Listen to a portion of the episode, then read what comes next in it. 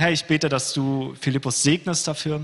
Herr, dass du durch deinen Heiligen Geist, Herr, durch ihn zu uns sprichst. Herr, dass, dass das Wort in uns die Kraft entfaltet, Herr, die du, die du sagst, dass es das tut. Dass wir recht hinhören, Herr, und dass wir, dass, wir es, ähm, dass wir es aufnehmen können, was du uns heute sagen möchtest. Amen. Amen, Amen. Geht's euch gut, liebe Gemeinde? Sehr schön. Ich muss noch mal sagen, bevor ich in die Predigt starte, ich liebe es so sehr, Anbetung hier zu machen. Also ich liebe den Lobpreis hier. Also wirklich, für mich, mir würde es sogar reichen, wenn wir Lobpreis machen und dann nach Hause gehen. Ja? Es erfüllt so mein Herz, mit euch hier zu singen. Ähm, auch danke nochmal an das Lobpreisteam, weil ihr macht das, also ihr führt uns so in die Gegenwart Gottes. Und ich bin immer wieder dankbar. Jeden Morgen aufs Neue freue ich mich drauf, mit euch unseren Gott anzubeten. Und bevor ich euch sage, worum es heute in der Predigt geht, möchte ich mal erstmal anfangen mit dem Bibeltext, aus dem ich predigen werde. Und dann bete ich und dann steigen wir in die Predigt ein. Der Text, aus dem ich heute lesen möchte, steht im 1. Johannes 1, 1 bis 4. Und da steht geschrieben, das Wort, das zum Leben führt, war von Anfang an da. Wir haben es selbst gehört und mit eigenen Augen gesehen. Ja, wir haben es angeschaut und, sogar mit unseren Händen berührt. Dieses Leben ist offenbar geworden. Wir haben es gesehen und können es bezeugen. Deshalb verkünden wir die Botschaft vom ewigen Leben. Es war bei Gott, dem Vater, und hat sich uns gezeigt. Was wir nun selbst gesehen und gehört haben, das geben wir euch weiter, damit auch ihr mit uns im Glauben verbunden seid. So haben wir Gemeinschaft miteinander und zugleich mit Gott, dem Vater und mit seinem Sohn Jesus Christus. Wir schreiben euch das, damit wir uns von ganzem Herzen freuen können.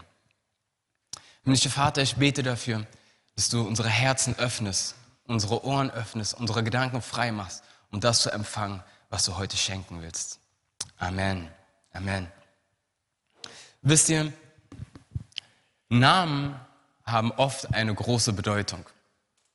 Namen, vor allem in der Bibel, haben immer eine Bedeutung. Oft sehen wir in der Bibel, dass Namen, die gegeben werden, immer auch einen tieferen Sinn haben in der Geschichte. Lass mich mal aus meinem Leben erzählen, wie das so mit Namen ist. Bei mir war es so, meine Eltern haben mich Philippus genannt. Jetzt liebe ich diesen Namen. Aber früher, wenn Menschen gefragt haben, ja, wie heißt du? Und also, als ich wirklich noch klein war und denen gesagt habe, Philippus, waren alle immer so verwundert. Hä, wie Philippus? Du bist schwarz, warum heißt du Philippus? So nach dem Motto. Alle waren immer verwirrt, warum ich Philippus heiße. Und ich musste immer erklären, ja, ich heiße einfach Philippus. Und ich habe nie verstanden, warum Leute sich da immer gewundert haben. Und das Witzige ist, wenn dann Leute gefragt haben, ja, was bedeutet denn dein Name? Hat dein Name eine tiefere Bedeutung? Ja, dann konnte ich sagen, ja, Philippus heißt Pferdeliebhaber, der Pferdeversteher. So, was machst du dann damit? Ja? Und ich wusste, als ich jung war, nicht, wie ich den Namen attraktiv gestalten kann. Ja, ich wollte Leuten nicht mit einer Geschichtsstunde kommen. Ja, Philippus war der Vater von Alexander dem Großen. Das interessiert und juckt kein Menschen. Ja, deswegen, als meine Schwestern zur Welt kamen, ja, meine erste Schwester, die jüngere, ähm, da haben meine Eltern mich auch gefragt, ja, welchen Namen wünschst du dir denn für sie? Also habe ich es mir zur Mission gemacht, Herr, du musst mir einen Namen zeigen, wo jeder direkt Freude hat, wenn er diesen Namen hört. Und so bin ich in das Wort Gottes gegangen und habe den Namen Naomi ausgesucht, weil der wortwörtlich Freude bedeutet. Und ich dachte mir, wenn sie jemanden sagt, ich heiße Naomi, dann kann sie den Leuten erzählen, ja, Naomi bedeutet Freude. Ja? Und der Name hat auch wirklich ihren Charakter geprägt. Ja? Sie ist ein Mädel, was sich sehr, sehr freut. Sie ist immer glücklich und lebhaft. Als die nächste kleine Schwester im Anmarsch war, haben meine Eltern wieder gefragt. Und dann dachte ich mir, Herr, es muss wieder ein Name sein, der gut passt und den sie gut erklären kann. Also bin ich in das Wort Gottes gegangen und habe den Namen Sarah ausgesucht. Oder Sarah. Sarah bedeutet Fürstin, Königin. Ja, und ich habe den Namen vorgeschlagen, meine Eltern haben den genommen und das hat auch ihren Charakter geprägt, weil sie benimmt sich wie eine kleine Prinzessin. Ja? Also egal was ich sage, es gibt erstmal eine Diskussion, weil sie ist ja Sada. Ja? Aber sie hat ein starkes Selbstbewusstsein und der Name hat sie geprägt. Mit der Zeit habe ich aber auch gelernt, wie ich mit meinem Namen umgehen konnte. Weil mit der Zeit haben Menschen gesagt, oh, das ist ja ein sehr seltener Name, habe ich nie gehört. Und dann durfte ich immer erzählen, ja, Philippus, das ist ein Apostel aus der Bibel. Und Philippus ist auch eine Person, die das Evangelium gepredigt hat und vor allem dem äthiopischen Kämmerer über Jesus erzählt hat. Und so ist das Evangelium nach Äthiopien gekommen. Und so hatte ich die Verbindung meines Namens Philippus, eine Person aus der Bibel, mit Äthiopien. Und so konnte ich diesen Namen harmonisieren und hatte immer eine Schnittstelle, wie ich Menschen über Jesus erzählen konnte. Namen haben eine Bedeutung. Und ich möchte diesen Vorlauf nutzen, um eine schnelle Antwort auf die Frage zu geben, was bedeutet Weihnachten für uns? Ja, ich möchte anschließen in der Predigt von Paul und von Birol und habe mir überlegt, wie kann man es leicht runterbrechen, was Weihnachten für uns bedeutet. Und der schnellste Weg und der einfachste Weg für uns, uns in Gedanken zu rufen, was Weihnachten bedeutet, ist, wenn wir sehen, was in den Evangelien für ein Titel dem Herrn Jesus Christus zugesprochen wird. Jesus bedeutet ja Retter, Erlöser. Aber bevor Jesus Jesus hieß, gab es einen Titel, der über ihm prophezeit worden ist. Und dieser Name ist Immanuel. Jesus trägt den Beinamen oder den Titel Immanuel. Und das ist die kurze Antwort darauf, was Weihnachten für uns bedeutet. Denn Immanuel bedeutet Gott mit uns. Gott mit uns. Das ist das, was wir zu Weihnachten feiern. Und anhand dieses Namens möchte ich kurz runterbrechen,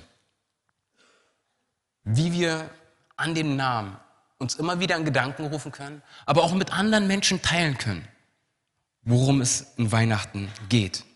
Der erste Punkt, wie ich gesagt habe, Immanuel heißt Gott mit uns.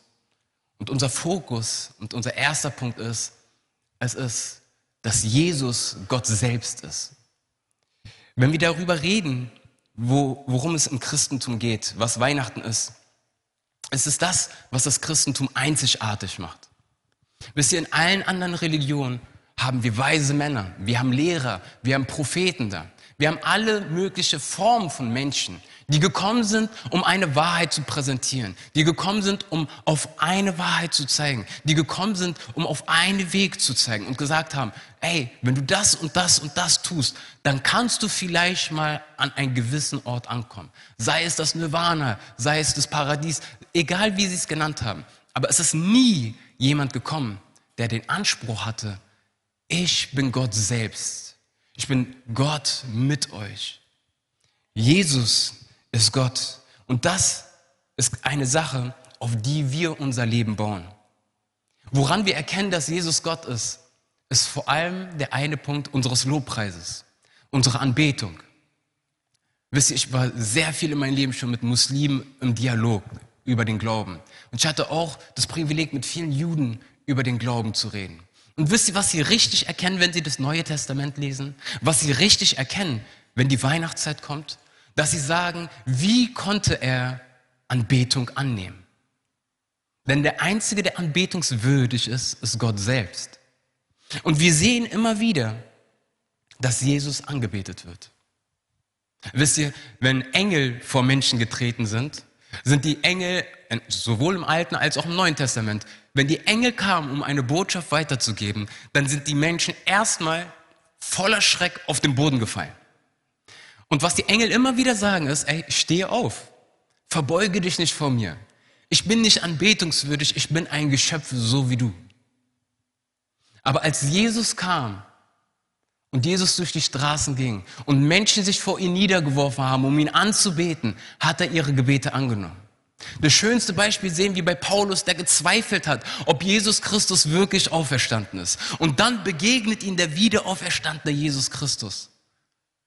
Und das, was Thomas übrig bleibt zu, zu sagen ist, mein Herr und mein Gott. Und er wirft sich vor diesen Jesus nieder und betet ihn an. Jesus ist anbetungswürdig. Das Zweite, was uns zeigt, dass Jesus Christus Gott ist, ist, dass Jesus die Macht hat, Sünden zu vergeben. Jesus hat die Macht, unsere Vergehen zu vergeben. Und manchmal ist es so ein Begriff, ein Satz, den wir oft gehört haben und wir können nichts damit verbinden. Aber lasst mich euch ein Beispiel geben. Stellt euch vor, der Birol macht jetzt was ganz Unverschämtes gegenüber dem Paul. Ne? Der Birol tut etwas, was überhaupt nicht geht.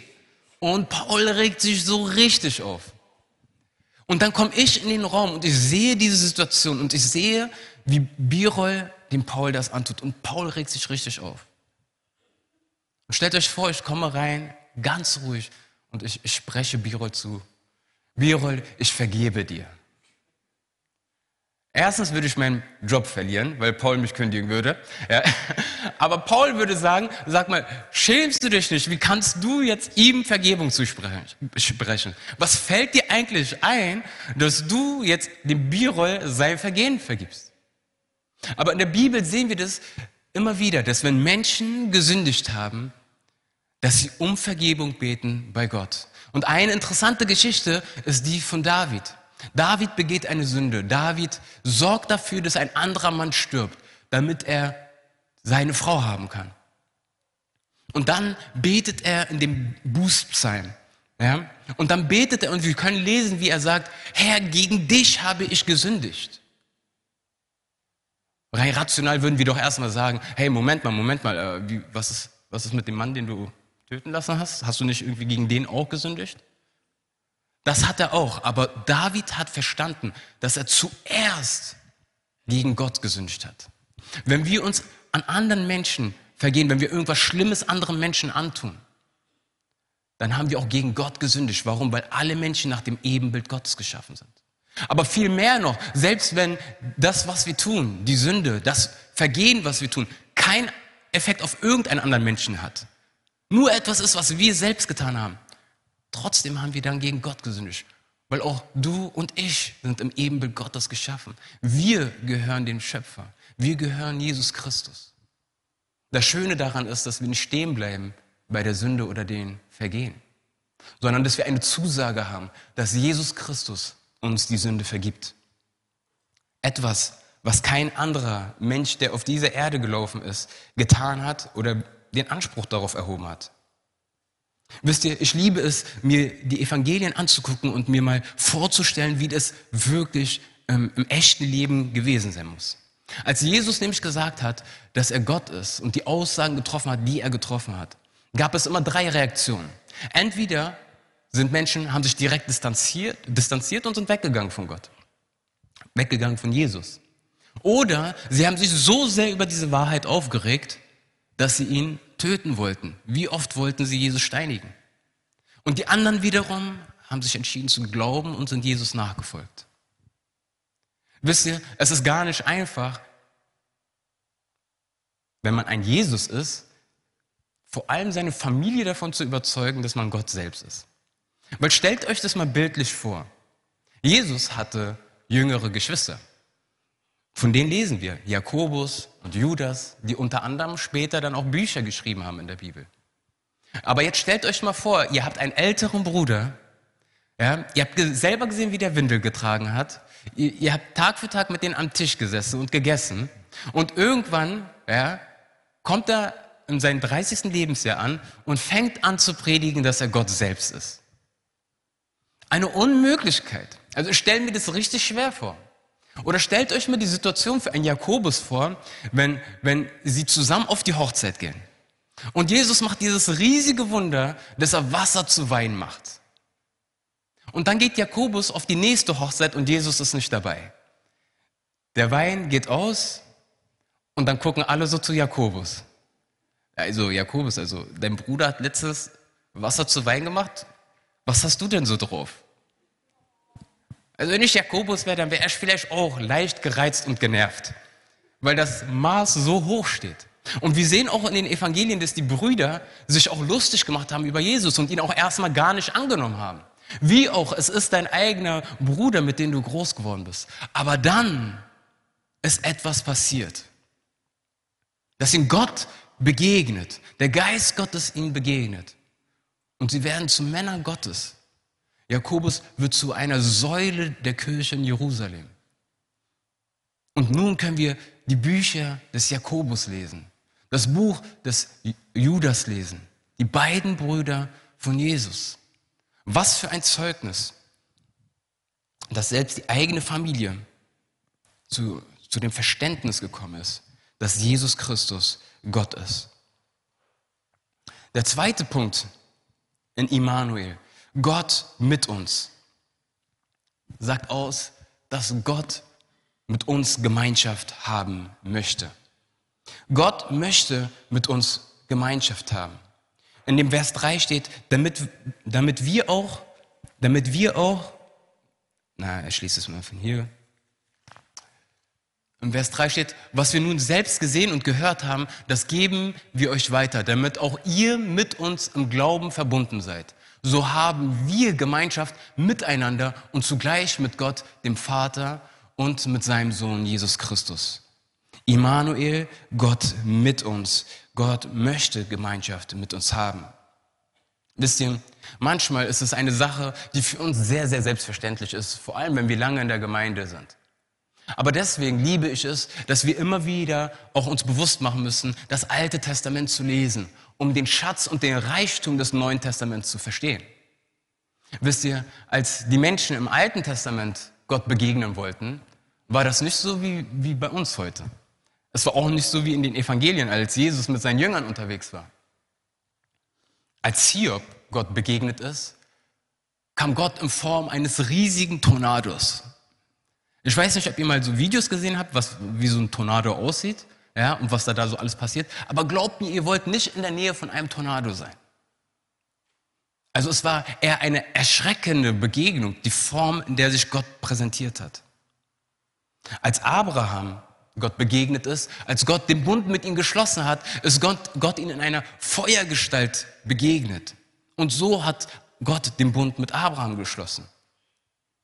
Als Mose mit dem Volk durch die Wüste ging, war es auch ein Wirbelwind und in der Nacht war es auch ein riesiger Feuersturm. Als er dem Volk Gottes am Berg begegnet ist, als sie aus der Wüste gezogen sind, war es Donner, Blitz und jeder, der zu nah an den Berg herangetreten ist, ist tot umgefallen. Selbst die Tiere sind tot umgefallen. Das waren alles Begegnungen, die sehr erschreckend waren. Warum? Weil Gott so majestätisch ist. Als Mose so weit ging und gesagt hat, Gott, ich liebe die Gemeinschaft mit dir, aber ich möchte dich sehen, hat Gott zu ihm gesagt, ey, wenn du mich siehst, wenn ich mich dir zeige, dann fällst du tot um. Weil Gott so heilig ist. Und selbst als Gott gesagt hat, ey, verstecke dich in diesem Steinschlitz, ich zeige dir ein Stück meiner Herrlichkeit. Als Moses das erblickte und dann vom Berg runterging, um dem Volk zu begegnen, hat sein Gesicht so sehr geleuchtet, dass die Menschen Mose gar nicht anschauen konnten. Und Mose musste sein Gesicht verdecken weil es so hell war. Aber wisst ihr, durch Jesus Christus ist alles neu geworden. Denn Jesus Christus hat dieses Verdecktsein weggenommen. Jesus Christus ist selbst Fleisch geworden und lief unter uns Menschen. Er hat sich erniedrigt und gedemütigt und hielt es für keine Schande. Warum? Weil er Gemeinschaft wollte, weil er den Weg frei machen wollte, dir und mir zu begegnen. Gott überbrückte wortwörtlich eine Entfernung der Unendlichkeit, indem er selbst zu seiner, zu, zu, seiner, zu seiner Schöpfung geworden ist, um uns zu begegnen. Ein Hiob, ein Mose, all die Propheten haben auf diesen Tag hingesehnt, in der Zeit zu leben, in der wir leben, wo der Geist Gottes in uns lebt. Was bedeutet das praktisch für uns? Und da möchte ich mich anschließen an dem, was Birol gesagt hat und da vielleicht einen anderen Twist reinbringen. Was bedeutet das praktisch für uns? Wenn wir uns vor Augen halten, was Gott auf sich genommen hat, in Jesus Christus Mensch zu werden, Immanuel, Gott mit uns zu sein. Wenn Gott diesen Weg gegangen ist für uns. Lass mich dich heute fragen, welchen Weg gehst du, um in dieser Beziehung zu leben? Frag doch mal den Herrn. Bist du Silvester? Nimm das doch mal wirklich mit. Schreib es dir runter. In welcher Art und Weise möchte ich Gott nochmal neu begegnen? Vielleicht bist du Gott auf einer gewissen Art und Weise schon in der Vergangenheit begegnet. Vielleicht ist das eingeschlafen. Vielleicht hast du eine sehr gute Beziehung mit Gott und denkst, ja, das reicht und das passt schon. Aber ich möchte dich ermutigen, mehr zu erwarten von Gott und das übernatürliche Wirken Gottes zu erwarten, so wie wir in dem Zeugnis gehört haben. Manchmal ist es nur eine Entscheidung und ein Gebet entfernt, dass Gott Großes und Neues in unserem Leben tut. Und ich ermutige euch, immer wieder vor Augen zu halten. Wir sind Menschen, wir sind aus Fleisch und Blut. Wir werden müde, wir machen Vorsätze und wollen sie dann doch nicht mehr halten. Aber ich möchte uns heute ermutigen an diesem Tag, uns vor Augen zu halten, was Gott auf sich genommen hat, um in dieser Beziehung mit uns zu leben. Welchen Weg er gegangen ist, um dir persönlich zu begegnen und diese Beziehung zu leben. Deswegen frag dich doch nicht nur in der kommenden Woche, sondern ich gebe dir sogar bis zum Neujahr. Wie willst du das praktisch machen? Wie sieht es praktisch für dich und deine Familie aus? Vielleicht sieht es so aus, dass ihr euch einfach festmacht, dass ihr 20 Uhr zusammenkommt als Familie. Oder vielleicht direkt nach dem Abendbrot und sagt, ey, nach dem Abendbrot ist die Zeit, wo wir 15 Minuten zusammen da sitzen und wir beten als Familie zusammen. Eine Erwartungshaltung zu haben, Gott will uns als Familie segnen und begegnen. Was heißt das für dich persönlich? Vielleicht bedeutet es für dich persönlich, vor der Arbeit oder am Morgen einfach mal eine halbe Stunde vorher aufzustehen. Um Gott zu begegnen und zu suchen, weil du glaubst, dass er dir begegnen will, weil du glaubst, dass Gott was machen will.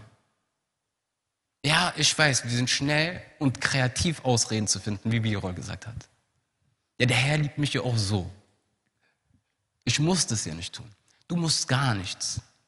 Aber glaubst du, dass mehr drin ist? Glaubst du, dass der lebendige Gott mehr mit dir vorhat? Glaubst du, dass Gott einen Plan mit dir hat? Und wenn er der wahrhaftige, lebendige Gott ist, warum sollten wir eine Linie setzen? Warum sollten wir sagen, das reicht mir bis hierhin, Gott, und nicht weiter? Ist denn Gott durch Jesus Christus nicht den Weg bis zum Ende gegangen? Sollten wir nicht umso mehr mit leeren Händen vor Gott stehen und sagen, Gott, du bist mit mir. Emanuel, begegne du mir in meinem Leben. Herr, ich weiß, du hast schon Großes getan. Ich weiß, ich habe schon Wunder gesehen. Aber Herr, ich verlange noch mehr. Hier ist ein leeres Gefäß. Fülle du dieses Gefäß. Nimm es, Herr. Ich gehöre dir. Mein letzter Punkt ist, durch Jesus Christus haben wir allen Grund zur Freude. Und das beschreibt einfach nur die beiden vorherigen Punkte, die ich schon genannt habe. Aber wisst ihr, es ist so, dass wenn wir uns die Realität der Welt angucken, dann wird jeder Mensch sagen, ey, die Realität dieser Erde bezeugt Leid, Schmerz, Krankheit, Tod. Ja, es ist wortwörtlich eigentlich Hölle auf Erden. Das Ideal dagegen wäre natürlich, der Himmel, Segen, ewiges Glück und ewige Freude, kein Leid. Realität und Ideal. Aber lasst mich euch eins sagen. Mit Weihnachten, mit dem Kommen von Jesus Christus, hat Gott in diese Kluft geschlagen zwischen Ideal und Realität, damit die Realität zum Ideal wird und das Ideal Realität werden kann für uns.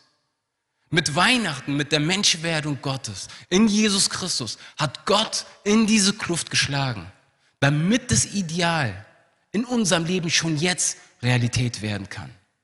Dass wir darin leben und gehen, nicht zu warten, bis der Herr kommt, sondern jetzt schon zu empfangen, jetzt schon zu erwarten, dass Gott was tut. Das ist die Herzenseinstellung, die wir hineinnehmen sollten zur Weihnachtszeit. Dass wir uns das bewusst machen, dass Jesus Christus mein Gott ist, dass Jesus Christus Freude daran hat, Gemeinschaft mit mir zu haben. Und dass Jesus meine Freude voll macht, indem ich als leeres Gefäß vor ihm stehe und nicht erwarte, die Realität anzunehmen, sondern erwarte, das Ideal in mein Leben zu sehen, zu sehen, wie Gott wirkt und meine Umgebung und mich selbst verändert. Und das ist auch das, was wir mit dem Abendmahl bezeugen. Es steht für Weihnachten, aber es steht auch für dieses Abendmahl. Denn das Abendmahl ist der Ausdruck davon, dass Gott mit uns ist. Bei dem Abendmahl tun wir all die Dinge, die ich gerade genannt habe. Wir kommen vor den Thron Gottes. Wir bekennen unsere Schuld. Wir bekennen, dass Jesus Christus Gott ist und alle Autorität über unser Leben hat. Und wir glauben, dass der Herr uns besonders auf eine besondere Art und Weise in diesem Abendmahl begegnet. Aber ich möchte euch ermutigen, bevor wir zu diesem Abendmahl gehen, nochmal innezuhalten und Gott zu fragen, Herr, welches Gefäß in mein Leben darf ich dir geben? Herr, wie darf ich praktisch in meinem Leben hineingucken, ein Segen für mich, meine Freunde und für meine Familie sein? Wie darf ich neu glauben, Herr? Wie darf ich neu erwarten, dass du Geist Gottes in mein Leben wirkst? Ich bitte euch, lasst uns doch einmal gemeinsam die Augen schließen. Ich habe vor, oder mir liegt es sehr stark auf dem Herzen, für uns als Gemeinde zu beten. Aber bevor ich bete, möchte ich eine Frage stellen. Vieles von dem, was ich hier gesagt habe, wird für viele sehr bekannt sein und nichts Neues sein. Aber wisst ihr, es gibt immer dieses Sprichwort, selbst wenn du dich zehn Jahre in eine Garage stellst, wirst du nicht zum Auto. Genauso kann es sein, dass du zehn Jahre in der Gemeinde sitzt und nicht wirklich Kind Gottes bist, weil du es rational alles wusstest und immer verstanden hast, aber nicht die Begegnung mit Gott hattest. Deswegen, während wir alle unsere Augen schließen, möchte ich uns diesen Moment kurz geben, zwei Fragen zu stellen. Zum einen, wenn du hier sitzt und sagst, Herr, begegne du mir neu, weil ich glaube, dass ich dich noch nie erlebt habe. Herr, begegne mir neu als lebendiger Gott, nicht aufgrund von Traditionen, nicht aufgrund von Gewohnheiten. Begegne mir neu, weil ich glaube, dass du der lebendige Gott bist und was tun kannst. Wenn du diese Person bist, bitte ich dich gleich, die Hände zu, deine Hand zu heben. Aber ich möchte noch eine andere Personengruppe ansprechen. Wenn du weißt, dass du Kind Gottes bist und mit dem Herrn treu gehst, aber du weißt, in deinem Leben ist Sünde. Du weißt, in deinem Leben sind Gewohnheiten, die du einfach nicht ablegen konntest. Du bist schon müde geworden, du hast gekämpft. Aber du möchtest neu Glauben fassen in dieser Adventszeit. Und sagen, Heiliger Geist, du weißt, ich liebe dich, Jesus Christus. Du weißt, ich folge dir nach, aber ich bin müde und ich weiß, ich bin schwach in diesem Lebensbereich. Da möchte ich auch für dich heute speziell beten. Ich bitte euch, alle eure Augen zu schließen. Wenn du zu einer dieser beiden Gruppen gehörst, sagst, ich möchte ein Kind Gottes sein, eine neue Begegnung mit dem Heiligen Geist. Oder sagst, ich bin Kind Gottes, aber ich möchte vom Herzen Buße tun und ein sichtbares Zeichen geben. Dann bitte ich dich, jetzt deine Hand zu heben, damit ich weiß, für wen ich bete. Danke, danke, danke, danke. Halleluja. Halleluja. Ihr dürft eure Hände auch wieder runternehmen. Kurze Handzeichen, damit ich weiß, für wen ich bete. Danke. Danke, danke Gott. Halleluja. Halleluja. Halleluja. Halleluja. Okay, ihr könnt eure Hände runternehmen, ich werde beten. Oh, du wundervoller Gott, Jesus Christus, unser Immanuel. Dir gebührt alle Ehre, Herr. Was für ein großer und guter Gott du bist. Was für eine Liebe und was für eine Gnade uns widerfahren ist, Herr. So unverdient und trotzdem hast du dich uns offenbart und gezeigt, Herr. Herr, du hast die Hände gesehen, die hochgegangen sind. Herr, ich danke dir für jede einzelne Hand, die gehoben worden ist, weil sie sagt, ich möchte Kind Gottes werden. Für Menschen, die sagen, ich war lange im Haus Gottes, ich war aus Tradition gläubig, aber ich habe nie diese lebendige Beziehung gehabt. Ich habe nie Immanuel in mein Leben erlebt. Herr, ich danke dir für diese Hände, die hochgegangen sind. Und ich bete, dass du kommst, Geist Gottes, und dass du ihre Herzen füllst, Herr. Herr, ich bete dafür, dass sie erleben, dass du, der wahre und lebendige Gott, Freude daran hast, sie zu deinen Kindern zu machen. Herr, ich danke dir dafür, dass du an ihren Herzen heute gewirkt hast. Und dass sie sich als Teil deiner Familie wissen dürfen, als Kinder Gottes wissen dürfen und an dem Versprechen und Zusagen festhalten dürfen, zu sagen, mit Jesus Christus habe ich ewiges Leben empfangen. Ich war tot und doch bin ich jetzt lebendig. Herr, ich danke dir für jeden Einzelnen, den du heute gerettet hast. Jedes einzelne Herz, das du heute neu schlagen lassen hast, zu deiner Ehre, Herr. Und Herr, ich möchte auch für jedes Herz und für jede Hand danken, die sich gehoben hat, weil sie sagt, Herr, du siehst, ich habe so viele zerbrochene Gefäße. Herr, du siehst in, dem, in diesem Lebensbereich und in dem Bereich habe ich Sünde, ich habe Kämpfe und ich habe schon nahezu aufgegeben, Herr. Und doch siehst du, dass sie sich vor dir demütigen, Herr. Ohne Ausreden, ohne irgendwelche Ansprüche, sondern sie kommen vor dir, Herr. Sie heben ihre Hand und sagen, Herr, ich kann nicht. Und doch glaube ich, dass du für mich am Kreuz alles vollbracht hast. Ich glaube, Herr, dass in deinem Namen Vergebung ist, dass in deinem Namen Frieden ist, und dass in deinem Namen Heilung ist. Und so bete ich in dem Namen des Vaters und des Sohnes und des Heiligen Geistes, dass du kommst, Herr, und ihnen vergibst, Herr. Dass du sie erbaust, Herr. Dass du sie heilst, Herr, und dass du sie tröstest, himmlischer Vater. Dass sie aufrecht gehen als Kinder Gottes, als Söhne und Töchter des Allerhöchsten, des Allmächtigen, Herr. Und dass du uns allen nun im Abendmahl begegnest, Herr dass deine reale Präsenz, Herr, dein wirkliches Mit uns sein begegnet, dass du durch diese Reihen gehst, Herr, während wir das Abendmahl nehmen. Dass du uns dienst, du wunderbarer Gott. In Jesu Christi Namen. Amen.